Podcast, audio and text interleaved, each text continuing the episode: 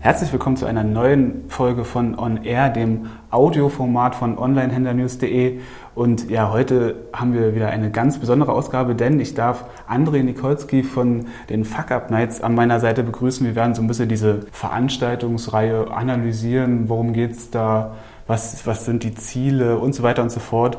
Vielen Dank erstmal, dass du dir die Zeit genommen hast, oder die Zeit nimmst, besser gesagt. Sehr gerne. Ähm, zunächst einmal grundlegend, wer noch nie von diesen Fuck-Up-Nights gehört hat, wie würdest du diesen Menschen die Veranstaltungsreihe erklären und vor allem auch, welche Funktionen hast du da inne? Ähm, Fuck-Up-Nights sind ein Veranstaltungsformat, die das unternehmerische und persönliche Scheitern auf die Bühne holen. Das heißt also, uns geht es darum, verschiedenen Leuten die Möglichkeit zu geben, auf der Bühne zu präsentieren, wie sie mit ihrem Unternehmen gescheitert sind. Und wir wollen damit so ein bisschen gegen die Stigmatisierung des Scheiterns auch in, in Deutschland besonders ähm, entgegenwirken. Das ganze Konzept kommt ursprünglich aus Mexiko. Das heißt also, dort hat sich ein Team mal das Veranstaltungskonzept ausgedacht und wird inzwischen, glaube ich, über, in über 100 Städten weltweit durchgeführt. Ganz besonders in Deutschland. Ähm, das liegt auch so ein bisschen an der Tradition hier. Mhm. Aus irgendeinem Grund sind wir eben im Vergleich zu, zum angelsächsischen Raum eben noch ich würde nicht sagen unwirtschaftlicher, aber wir sind auf jeden Fall noch, noch dahinter, was, was das Scheitern angeht. Da hast du schon sehr viele Punkte angesprochen, auf die ich noch näher eingehen will. Aber ich setze einfach mal direkt da an. Warum denkst du, dass gerade in Deutschland diese, diese Angst vorm Scheitern so hoch ist? Gute Frage. Ich glaube, also eines, was da auf jeden Fall mit dazu spielt, ist die Geschichte, also in Ostdeutschland mhm. insbesondere. Das ist unser, unser Wohlfahrtsstaat auch so ein bisschen, der da, da mitspielt. Das heißt also, wenn man normalerweise, wenn man in Deutschland eine eigene Unternehmung in den Sand setzt, dann ist man sozial abgesichert. Das heißt also, man ähm, hat man erstmal so einen Prozess, in dem man das Ganze verarbeiten kann. Ähm, Insolvenzberater macht dann mit einem Insolvenzprozess durch. Das heißt also, man, man, man fällt eigentlich relativ weich.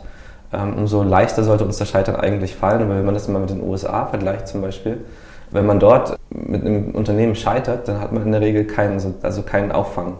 Das heißt, man muss sofort was Neues anfangen, man hat gar nicht so, so viel Zeit irgendwie wirklich zu verarbeiten, was da alles passiert ist, sondern man muss sich eigentlich automatisch ins nächste Business stürzen. Das heißt also typischerweise, ein US-Amerikaner im Laufe seiner Zeit oder im Laufe seines Lebens ein Unternehmer hat mehrere Firmen gegründet und das ist völlig normal, dass, es, dass man dort halt, also es ist völlig länger schon normal, dass man dort irgendwie nicht in einem Angestelltenverhältnis sein ganzes Leben lang verbringt, sondern das ist, glaube ich, irgendwie auch kulturell schon verankert, dass man irgendwie dort häufiger scheitern kann, mhm. scheitern muss.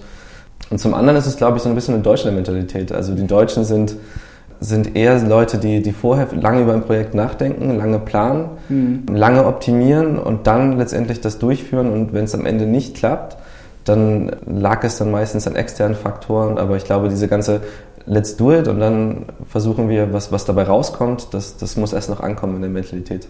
Würdest du aber sagen, dass da jetzt so langsam auch ein Wechsel, sage ich mal, stattfindet? Und wenn ja, äh, welchen Einfluss haben vielleicht sogar die, die Fuck-Up-Nights darauf? Also ich glaube schon, dass die, die neuen Generationen, die auch jetzt auf den Arbeitsmarkt kommen, da schon einen Mentalitätswechsel haben.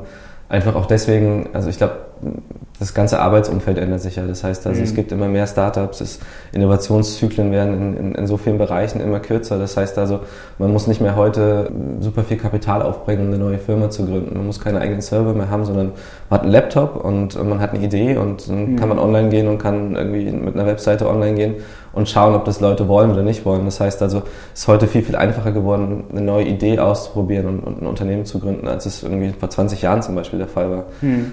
Das heißt also, die Möglichkeiten sind viel besser und viel leichter. Und ich glaube, das schwimmt auch da, damit, dass man irgendwie mehr Sachen ausprobieren kann und dass es halt einfach mehr Leute gibt, die sowas probieren. Kommen wir nochmal zu diesen Events an sich. Wie, wie, wie funktionieren die genau? Wenn ich jetzt dorthin gehe, was erwartet mich da? Ja, äh, typischerweise bei so einer Fuck-Up-Night haben wir drei bis vier Sprecher, mhm. die innerhalb von zehn Minuten ungefähr wie eine kurze Präsentation halten, meistens mit Bildern und ihre Geschichte beschreiben. Das heißt also, was sie gegründet haben, welche Idee sie hatten, wie sie das umgesetzt haben, an welchen Stellen dann irgendwie falsche Entscheidungen getroffen sind, äußere Faktoren irgendwie einen Einfluss gehabt haben und wo das Ganze dann irgendwie auf die schiefe Bahn gerät. Und es geht eigentlich darum, dass jeder Sprecher für sich reflektiert, was er aus dem Ganzen gelernt hat. Also es geht mhm. eigentlich darum, so ein bisschen dem Publikum zu präsentieren, das habe ich falsch gemacht, das hätte besser laufen können, das habe ich daraus gelernt. Und dann hat das Publikum typischerweise 10 bis 20, manchmal sogar 30 Minuten Zeit, den Gründer, der das gerade präsentiert hat, einfach nochmal zu fragen und so ein bisschen nachzuvollziehen, an welchen Stellen sozusagen, also wenn sie nicht mitgekommen sind zum einen oder an welchen Stellen man irgendwie nachhaken möchte. Also es ist mhm. ja immer typischerweise sind das sehr persönliche Geschichten, weil so ein berufliches Scheitern meistens auch mit mit persönlichen Konsequenzen vonstatten geht. Also allein wenn man die Co-Founder zum Beispiel irgendwie sich mit denen zerstreitet etc. Das heißt also dann typischerweise immer noch zwei Pausen zwischen den Speakern und mhm. es ist eine Netzwerkveranstaltung auch. Also nicht nur die drei Gründer präsentieren vorne, sondern auch zwischendrin, dass man Leute kennenlernt, dass man mit Leuten ins Gespräch kommt. So ein bisschen das Ziel, das Ganze interaktiv zu gestalten. Du hast gerade schon erwähnt, das finde ich auch sehr interessant, dass, dass es ja eigentlich schwierig ist für viele darüber zu reden, weil man outet sich ja fast schon. Es ist dementsprechend auch schwierig, Leute zu finden, immer für die ganzen Veranstaltungen die, die darüber reden wollen überhaupt? Ich glaube, grundsätzlich ist es, ist es nicht schwierig, bestimmte Leute zu finden. Das heißt, also man hat verschiedene Typen. Es gibt natürlich die, die Rampensäue, in Anführungsstrichen, die, ja. die sowieso gerne auf der Bühne stehen, die auch gerne über ihr eigenes Scheitern sprechen. Aber es gibt auch einige Leute, die, die vielleicht nicht so extrovertiert sind bei denen es auch wahrscheinlich länger dauert, bis die so eine, also bis die sowas verarbeitet haben und darüber sprechen können. Mhm. Also die Geschichten sind, sind völlig verschieden, wie wir zu den Sprechern kommen. Und was ich gerade noch sagen wollte, also viele Fuck-Up-Nights finden so einmal alle drei, vier Monate statt. Mhm. Und es ist wesentlich einfacher, drei Speaker für vier Monate zu finden, als das, was wir halt letztes Jahr oder vorletztes Jahr gemacht haben. Monatlich. Monatlich das Ganze mhm. durchzuziehen. Das heißt, wir hatten schon oft Probleme, für einen Monat drei Speaker zu finden. Manchmal hatten wir drei Speaker und eine Woche vorher haben uns zwei abgesagt und wir standen quasi mit einem Speaker da und mussten irgendwie jonglieren, um das Ganze noch, also noch, drei, noch zwei neue mhm. Speaker zu finden. Aber das, der Prozess ist typischerweise so, dass wir durch einen Tipp von einem Freund oder einem Bekannten oder von jemandem, den wir in den Medien, über den wir in den Medien gelesen haben, eine Geschichte wittern, in Anführungsstrichen, dann denjenigen kontaktieren, der typischerweise nicht sofort zusagt, sondern der sagt, okay, wer seid ihr, was macht ihr? Mhm. Dann laden wir ihn ein zu einer Fuck Up Night und dann haben wir ihn meistens so weit, dass er dann irgendwie für eine nächste Ausgabe zusagt. Also so ein bisschen, man muss die Leute einweichen, man muss den Leuten auch ein bisschen vorher erzählen, dass es nicht ums Nachtreten geht mhm. in so einer Veranstaltung, sondern es geht halt wirklich darum, selbst zu reflektieren und, und, und selbst dann auch im Nachhinein irgendwie zu bewerten, was man daraus mitgenommen hat.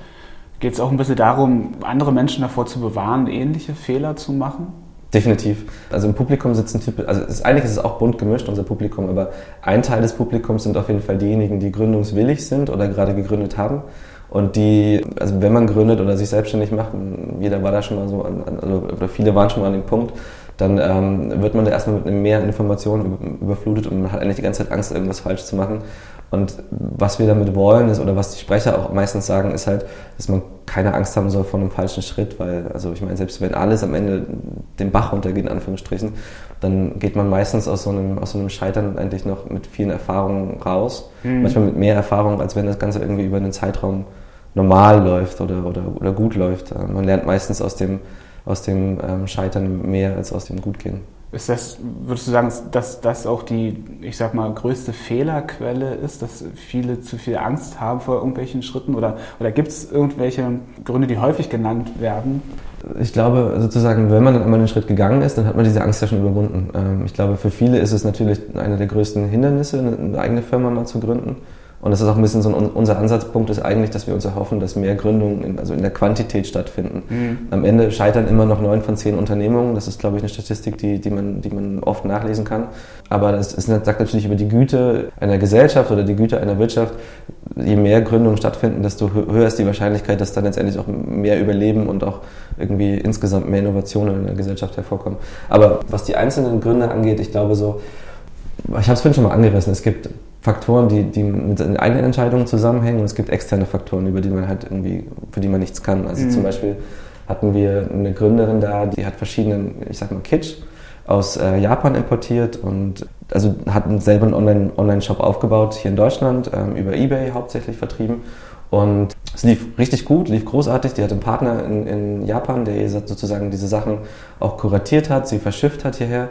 Und der, von ihr ging einfach mal ein Container in den Tsunami verloren, der, mhm. der stattgefunden hat. Mhm. Und dann hat sie halt erzählt, dass dann 25.000 Euro quasi futsch waren und das war auch alles ihre, in ihrer Liquiditätsplanung mhm. nicht so vorgesehen und genau, also typischer externer Faktor, für den man nichts machen kann. Aber es gibt natürlich viele eigene Entscheidungen, wo man Zum Beispiel, also Team ist ganz oft ein Faktor, der, der kommt. Das heißt also, man hat im falschen Team gearbeitet, man hat irgendwie zu spät erkannt, dass derjenige nicht der Richtige war, mit dem man hätte zusammenarbeiten sollen. Man hat sich zu spät von jemandem getrennt, der ein Angestellter war, der irgendwie das ganze Arbeitsklima versaut hat. Man hat sich nicht genug Zeit gelassen, den Richtigen zu finden, etc. Das heißt also, Team hört man sehr, sehr oft. Mhm. Man hört auch sehr, sehr oft, dass man nicht für den Worst Case geplant hat. Das heißt also, die Leute, die einmal gescheitert sind, die stellen sich automatisch schon auf das ein, was halt kommen kann, wenn man gründet. Das heißt, diese Ups und Downs, die man hat, die ganz normal sind, man wird nicht mehr so sehr überrascht, wenn man zwei Katastrophen gleichzeitig passieren. Mhm. Dass immer irgendwas Schlimmes kommt, das ist, glaube ich, äh, vorprogrammiert. Aber dass man sozusagen diese, diese Erwartungshaltung vorher schon hat, dass selbst wenn es gut läuft, es jederzeit irgendwie auch wieder kippen kann. Und ich glaube, so diese härtere Haut, die man dadurch bekommt, haben wir oft gehört. Und Vertragswerk ist oft ein mhm. Punkt. Das heißt also, macht euch genau Gedanken, wie ihr das Ganze aufsetzt, besonders bei Startups, wenn, wenn externe Investments mit, mit an Bord kommen, sollte man von vornherein eine gute Vertragsstruktur zwischen den Gründern haben. Man sollte auf viele Sachen achten. Man sollte halt von Anfang an einen guten Anwalt mit irgendwie als Dienstleister haben, weil viele Gründer sagen immer sich selber, dass es eine der teureren Sachen ist, dass man sich die eventuell nicht leisten will, dass man da Geld spart, aber das ist genau die falsche Stelle, wo man eigentlich nicht mhm. sparen sollte. Genau, und dann, also wir hatten inzwischen ich glaube, wir sind bei Fuck Up Night, lass mich lügen, 22, 20, 20 21, genau. Ähm, und also bei, bei ähm, 50, 60 Geschichten hatten wir alle Geschichten mhm. eigentlich. Ne? Also das, man kann sich gar nicht vorstellen, was man alles falsch machen kann. Das Schöne ist, dass die meisten Leute dann doch wieder, also die kommen aus so einem gescheiterten Projekt, kommen die raus und haben inzwischen eigentlich alle, sind alle wieder selbstständig und machen, machen andere Sachen zum Teil aber machen die Sachen halt gut und das ist irgendwie auch das, was wir mit, uns, mit, unserem, mit unserer Veranstaltung erzählen wollen, diese Geschichte. Also die meisten versuchen es dann nochmal und geben nicht nach diesen gescheiterten Sachen auf? Gerade deswegen, also die meisten mhm. kommen halt wirklich gestärkt heraus hervor und sagen, ich habe jetzt dadurch so viel gelernt, dass das, was ich jetzt mache, und das sind meistens wieder selbstständige Tätigkeiten, dass diese, diese Sachen halt irgendwie auf Hand und Fuß mhm. stehen, dass die genau in den Bereichen, wo man Fehler gemacht hat, eben besser angegangen werden. Das heißt also, dass von Anfang an da ein, ein Gesellschaftervertrag auf dem Tisch ist, wenn man mit den Gründern spricht oder dass man dass man sich zum Beispiel sehr viel Zeit nimmt, um für die Idee den richtigen Co-Founder zu finden oder dass man alle externen Faktoren halt irgendwie versucht, sich da ein bisschen mehr abzusichern. Ne? Also was Liquiditätsplanung angeht, etc. Mhm. Du hast gerade schon ein Beispiel genannt. Was ich daran sehr interessant fand, war, dass du da von einer Frau gesprochen hast. Wenn man sich jetzt so die ganzen Videos landen auch mal bei YouTube und wenn man sich mal so anguckt, wer bisher gesprochen hat, war das aber schon, also ich will jetzt nicht in irgendwelche Gender-Debatten landen oder so, aber der überwiegende Teil ist schon männlich, oder? Ja, also ich glaube, Gründen selber ist noch, ist noch äh, männlich dominiert. Das heißt, also ich glaube, 80 oder, oder, oder also ihr müsst jetzt lügen, aber um die 80 Prozent der Gründungen, die stattfinden in Deutschland, sind, sind immer mhm. noch von, von Männerseite. Das liegt hauptsächlich, glaube ich, einfach an, an, an der Rolle. Ähm, das verschiebt sich so ein bisschen. Das heißt also, Männer sind generell risikoaffine wir sind alle risikoavers, so ein bisschen. Also das heißt, wir versuchen alle Risiko zu vermeiden. Und je nachdem, was man für eine Persönlichkeit hat, hat man entweder größeren Hang zum Risiko oder einen kleineren Hang zum Risiko. Und Frauen haben also nachgewiesenermaßen einfach haben, sind, sind risikoaverser als Männer. Mhm. Ähm, Männer überschätzen sich auch mehr, als, als Frauen das tun. Das heißt also, was man immer von Gründern hört, wenn man Gründer kennenlernt, ist, man braucht so ein gewisses gesundes Maß an Selbstüberschätzung. Man kann das auch ein bisschen Größenwahn nennen, den man braucht für eine Gründung. Je größer das Projekt, das man angeht, desto mehr Größenwahn braucht man eigentlich. Mhm. Und ich glaube, sozusagen das anzugehen, das muss auch Frauen erst, also denen muss das Selbstvertrauen auch gegeben werden. Mhm. Und das passiert ja jetzt gerade erst. Das heißt also, Genderdebatte hin oder her. Ich meine, als Frau sich selbstständig zu machen, ist heute immer noch ein bisschen schwerer als als Mann.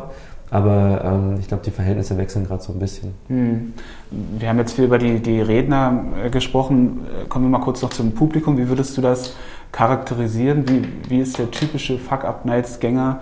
Also wir haben ja vor ungefähr ja, so knapp zwei Jahren haben wir angefangen und ich glaube, die ersten, die ersten Fuck-Up-Night-Gänger waren tatsächlich äh, Gründer und Leute, die selbstständig sind aus Leipzig, mhm. die bei uns, da haben wir das in, in, in, einem, in einem Vorraum von, von einem Atelier oder sowas haben wir, das, haben wir angefangen und mit 40 Leuten und das waren tatsächlich alles bekannte Freunde mhm. aus unserem Umfeld. Also ich selber arbeite ja auch in der Gründerszene mit dem Coworking Space. Und je weiter wir dann die Veranstaltung getrieben haben, desto größer wurden dann auch teilweise das Publikum. Das heißt also, wir haben teilweise Veranstaltungen mit 450 Leuten gemacht im, mhm. im Stadtbad oder im Westbad. Und wir machen am Anfang von einer Fuck Up Night immer so eine kurze Fragerunde. Zum Beispiel, wer ist neu im Publikum, wer war schon mal auf einer Fuck Up Night? Und wir haben tatsächlich immer wieder, also 50 Prozent Leute waren noch nie auf einer Fuck Up Night vorher. Mhm. Das heißt, inzwischen sind wir immer so bei 200 bis 300 Gästen äh, mhm. bei, einer, bei einer Abendveranstaltung. Und die Hälfte davon ist das erste Mal da. Das heißt also so ein relativ gemischtes Publikum. Ich würde sagen, also es gibt tatsächlich auch keine Altersbeschränkung mehr. Das liegt hauptsächlich daran, dass wir, wir sind eigentlich mit den Geschichten, die wir auswählen, sind wir, also wir haben alle Geschichten. Ja? Wir haben zum Beispiel ein junges Team, das eine App programmiert und nach einem halben Jahr feststellt, als sie Geld bekommen, dass sie sich nicht leiden können. ähm, wir, haben, wir haben den Familienunternehmer, der den Betrieb von seinem Vater übernommen hat, der dann aus dem eigenen Unternehmen rausgeekelt wird von der Management-Ebene. Wir haben auch also so kleinere Geschichten, wo jemand drei Jahre Eventmanagement studiert, dann den perfekten Job angeboten bekommt und merkt, dass die drei Jahre verschenkt waren, weil es überhaupt nicht der Job für diejenige war. Das heißt also, weil das eben so verschiedene Geschichten sind, haben wir auch verschiedene Leute, die sich mit den verschiedenen Geschichten identifizieren können. Also je, je länger du, ich mit dir rede, fällt mir auf, nimmt dich das manchmal mit? Also man, man wird ja wirklich mit, mit harten Schicksalen konfrontiert. Ich stelle mir das gerade fast ein bisschen so wie Domian vor, der sich ja auch immer die ganzen Geschichten anhören musste am Telefon. Also beschäftigt dich das auch im Nachhinein noch? Ja und nein. Also zum einen ist es so, ich glaube, die Menschen, die dort vorne reden, reden nicht über die Probleme, sondern die reden, was sie gelernt haben. Mhm. Ähm, das heißt also, so eine, so eine, Abendveranstaltung ist jetzt nicht so, dass, dass alle im gedrückten Publikum sitzen und, und ähm, haben eine Wein oder so? Nee, es ist eher andersrum. Das heißt okay. also, man, man, es ist mehr, dass man darüber lachen kann und mhm. dass man auch darüber scherzt.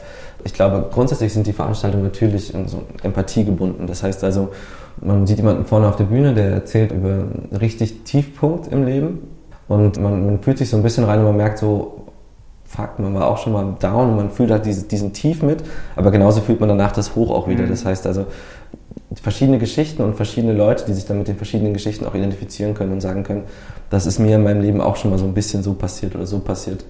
Aber es ist jetzt nicht so, dass ich da jetzt irgendwie, also klar, wenn jemand erzählt, dass er zum Beispiel sich von seiner Frau getrennt hat, äh, sein, sein Business quasi insolvent angemeldet wurde und er im Büro geschlafen hat, dann schluckt man schon mal kurz und Auf sagt so, wow, ja. äh, persönliches Schicksal. Aber wenn man den Menschen dann weiter zuhört und die in, in zwei Sätze später wieder einen Witz darüber machen hört, dann, mhm. dann weiß man irgendwie, dass es, also dass Menschen immer wieder aufstehen ne? und meistens dann auch umso stärker. Mhm.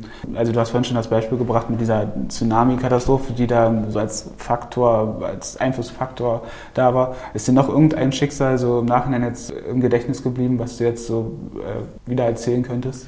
Also wir hatten verschiedene große Geschichten. Ne? Also zum Beispiel hatten wir den, den Gründer der, der Cargo Lifter AG, also das, was heute Tropical Island ist, war mhm. eigentlich mal einen, einen, als, als Hangar entworfen für große Zeppeline. Mhm. Also der von Gablins, Gablins wollte eigentlich ursprünglich die Lastkraftfahrt mit, mit Luftschiffen wiederbeleben und hat halt irgendwie eine ganze Menge Geld vom Land Brandenburg eingesammelt, eine ganze Menge Geld von privaten Investoren, also war von Anfang an eine AG und hat dieses Geld tatsächlich deswegen versenken müssen, weil die nicht rechtzeitig fertig geworden sind mit der Forschung. Das heißt also, die konnten schon Panzer von A nach B heben mhm. und Gewicht war kein Problem, aber aus irgendeinem Grund ist das Produkt nie zur, nie zur, Serienreife gekommen. Und der Druck von außen, weil man von Anfang an irgendwie ein öffentliches Projekt war, der Druck von außen wurde halt immer größer. Und irgendwann musste er halt dann, dann so, so einknicken. Und wenn man halt solche großen Geschichten hört, dann mhm. da erinnert man sich schon sehr dran.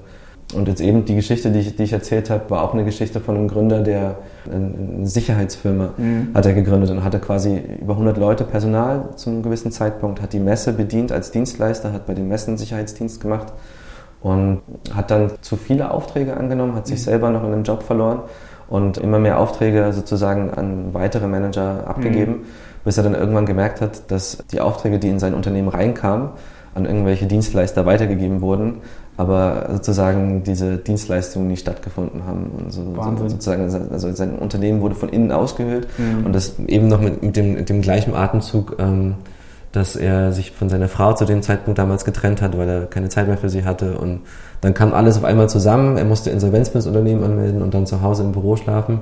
Also im, im Büro war, war quasi sein Zuhause und das, das war schon so auch eine Geschichte, wo man sich gedacht hat, wow, äh, Tiefpunkt in dem Leben Hart, und ja. ähm, er hatte einen Burnout, er ist beim Arzt aufgewacht und der Arzt hat ihm gesagt, dass er schon seit drei Tagen in, in, in stationärer Behandlung war und Genau, also wenn man so eine Geschichte hört, dann denkt man sich, dass man eigentlich viel falsch machen kann noch und ich habe auf meinem Capholz auch noch nicht so viel, dass ich, mhm. also wenn jemand so aus so, einem, aus so einer Sache aufsteht, dann, dann kann man echt äh, noch viel, viel mehr Risiko eingehen, weil ich persönlich bin, bin ein Mensch, der, glaube ich, sich auch vor unternehmerischem Risiko ein bisschen scheut, der mhm. sich immer erst absichert und lange plant. Und wenn ich solche Geschichten sehe, dann denke ich mir, okay, du hast noch viel Spielraum nach oben. Das wäre jetzt meine nächste Frage gewesen, ob dich schon mal ein ähnliches Schicksal irgendwie ereilt hat, ob du da vielleicht schon fast selber auf der Bühne hättest stehen können, aber hoffentlich nicht. Nee, noch nicht tatsächlich. Ähm, ich, genau weil ich der Typ bin. Ich, ich bin quasi mein eigenes Zielpublikum. Das ist auch so ein Grund, warum ich die Veranstaltung mache. Ich hätte mir wahrscheinlich, ich hätte wahrscheinlich schon eher gegründet. Also ich habe inzwischen gegründet. Ähm, wir haben auch für die Fuck Up Nights ausgegründet, haben eine GBR gemacht dafür, mhm. um, um die Veranstaltung zu organisieren. Aber ich hätte wahrscheinlich schon früher in meinem Leben gegründet, wenn ich nicht immer mich vorher absichern möchte. Also mein Weg war dann, ich gehe erstmal in ein Startup arbeiten, ich arbeite für einen Accelerator, für einen Inkubator, mache mir quasi erstmal einen Produktkatalog an Fehlern und gehe dann erst in die Gründung. Also ich hätte wahrscheinlich eher versuchen sollen, als dass ich es letztendlich gemacht habe. Ähm, du hast schon gesagt, im letzten Jahr habt ihr das monatlich gemacht. Wird sich das in diesem Jahr ändern? Genau, es war so, also wir haben bei der letzten Ausgabe, zur Weihnachtsausgabe, haben wir ein bisschen reflektiert, was wir, was wir machen wollen, was wir ändern wollen, was, was gut gelaufen ist, was so unsere persönlichen Fuck-Ups waren während der Veranstaltungsorganisation. Und eine der Lehren, die wir rausgezogen haben, ist, also wenn man am Montag ähm, von der Veranstaltung, Donnerstagabend ist die Veranstaltung, du hast 300 Tickets verkauft, dir springen zwei Speaker ab, die du irgendwie in, in drei Monate Rechercheprozess bekommen hast. Wir wollen einfach mehr Planungssicherheit haben. Mhm. Und wir haben es zwar immer wieder geschafft, aber mit viel Zeitaufwand, mit viel Herzblut, das dann noch umzureißen. Wir haben Leute aus Berlin, aus Dresden hergeholt, die dann eingesprungen sind. Aber wir wollen mehr Planungssicherheit und wir wollen vor allen Dingen auch ein bisschen mehr Auswahl in den Locations.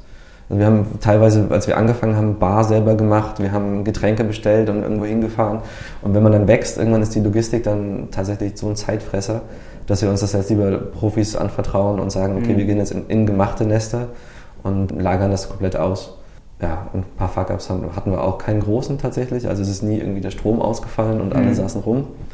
Aber also Sachen wie, das, ich war eigentlich als Moderator mal für eine Ausgabe eingeteilt und habe mir am Abend davor tatsächlich irgendwie die Bänder gezerrt und lag im Krankenhaus für, für den Abend und äh, quasi mussten von einem Tag auf den anderen einen anderen Moderator bestimmen, der die Geschichten nicht kannte. Mhm. Ja, das war auch eine der aufwendigsten Ausgaben und ich war komplett raus. Wie groß ist euer Team? Wie kann man sich das überhaupt vorstellen? Wir sind zu dritt ursprünglich. Also vielleicht nochmal, wie wir zu der Idee gekommen sind, das mhm. hier zu organisieren. Ich war auf einer Ausgabe in Berlin, habe mir das dort mal eine Fuck-Up-Net angeguckt, mhm. ähm, vor zweieinhalb, drei Jahren ungefähr. Und fand das Format richtig cool bin dann nach Leipzig gezogen, um, um hier den Coworking Space aufzubauen und habe dann gedacht, hey, ich würde das gerne organisieren, habe gemerkt, das ist mega leicht. Man muss eigentlich nur das Organisationsteam in Mexiko anrufen und muss ähm, sich von denen das okay holen, mhm. dass man das organisieren kann. Unterschreiben, dass man die Marke irgendwie gut betreut etc. Und dort hat man mir dann gesagt, dass, dass Natalie, also quasi eine Co-Founderin, die mit uns das zusammen organisiert hier, auch zur gleichen Zeit für Leipzig eine Bewerbung eingereicht hat. Mhm. Und dann habe ich Marco kennengelernt, also wir machen das Ganze zu dritt, mhm. der wiederum auch bei mir im Coworking Space hier äh, im Team ist. Und wir, wir, ergänzen uns ziemlich gut, weil wir eigentlich alle drei verschiedene Sachen abdenken. Das heißt, also ich mache viel den finanziellen Teil. Mhm. Nathalie ist diejenige, die, die sehr viele Speaker ranholt. Marco kommt aus dem Film, aus, aus dem Bewegtbildbereich und dokumentiert die ganzen Geschichten. Der kennt sich mit Licht- und Tontechnik komplett gut aus. Und so, so kann man eigentlich auch zu dritt solche Events machen. Wir haben aber auf jeder Veranstaltung eigentlich nochmal vier bis acht Leute ungefähr, die entweder freiwillig oder auf Freelancer-Basis mhm. uns da unterstützen. Also wenn wir eine Bar selber machen, brauchen wir Leute hinter der Bar. Wir haben immer Leute, die, die sich um die Technik, um Tontechnik kümmern, wenn das die Location nicht selber stellt. Das heißt also typischerweise, wir sind drei, die das organisieren, aber an so einem Abend sind ungefähr so sechs bis acht Leute mhm, am okay. Rotieren eigentlich. Die nächste Veranstaltung ist am 24.01. im Bayerhaus. Genau, im Bayerhaus. Wenn ich richtig informiert bin. Ja. Sehr schön. Da freue ich mich schon drauf. Da werde ich nämlich auch zum ersten Mal zu Gast sein und schaue mir das Ganze mal an. Aber ich finde es faszinierend, ehrlich gesagt. Also natürlich ist einem das schon vorher bewusst, dass da Menschen stehen, die irgendwie gescheitert sind, aber wenn man dann nochmal so Beispiele hört und so, also ich finde es beeindruckend. Vielen Dank auf jeden Fall, dass du dir die Zeit genommen hast. War ein sehr interessanter Einblick. Das war's mit On Air, mit dieser Folge, mit der 38. Folge. Vielen Dank fürs Zuhören und bis zum nächsten Mal.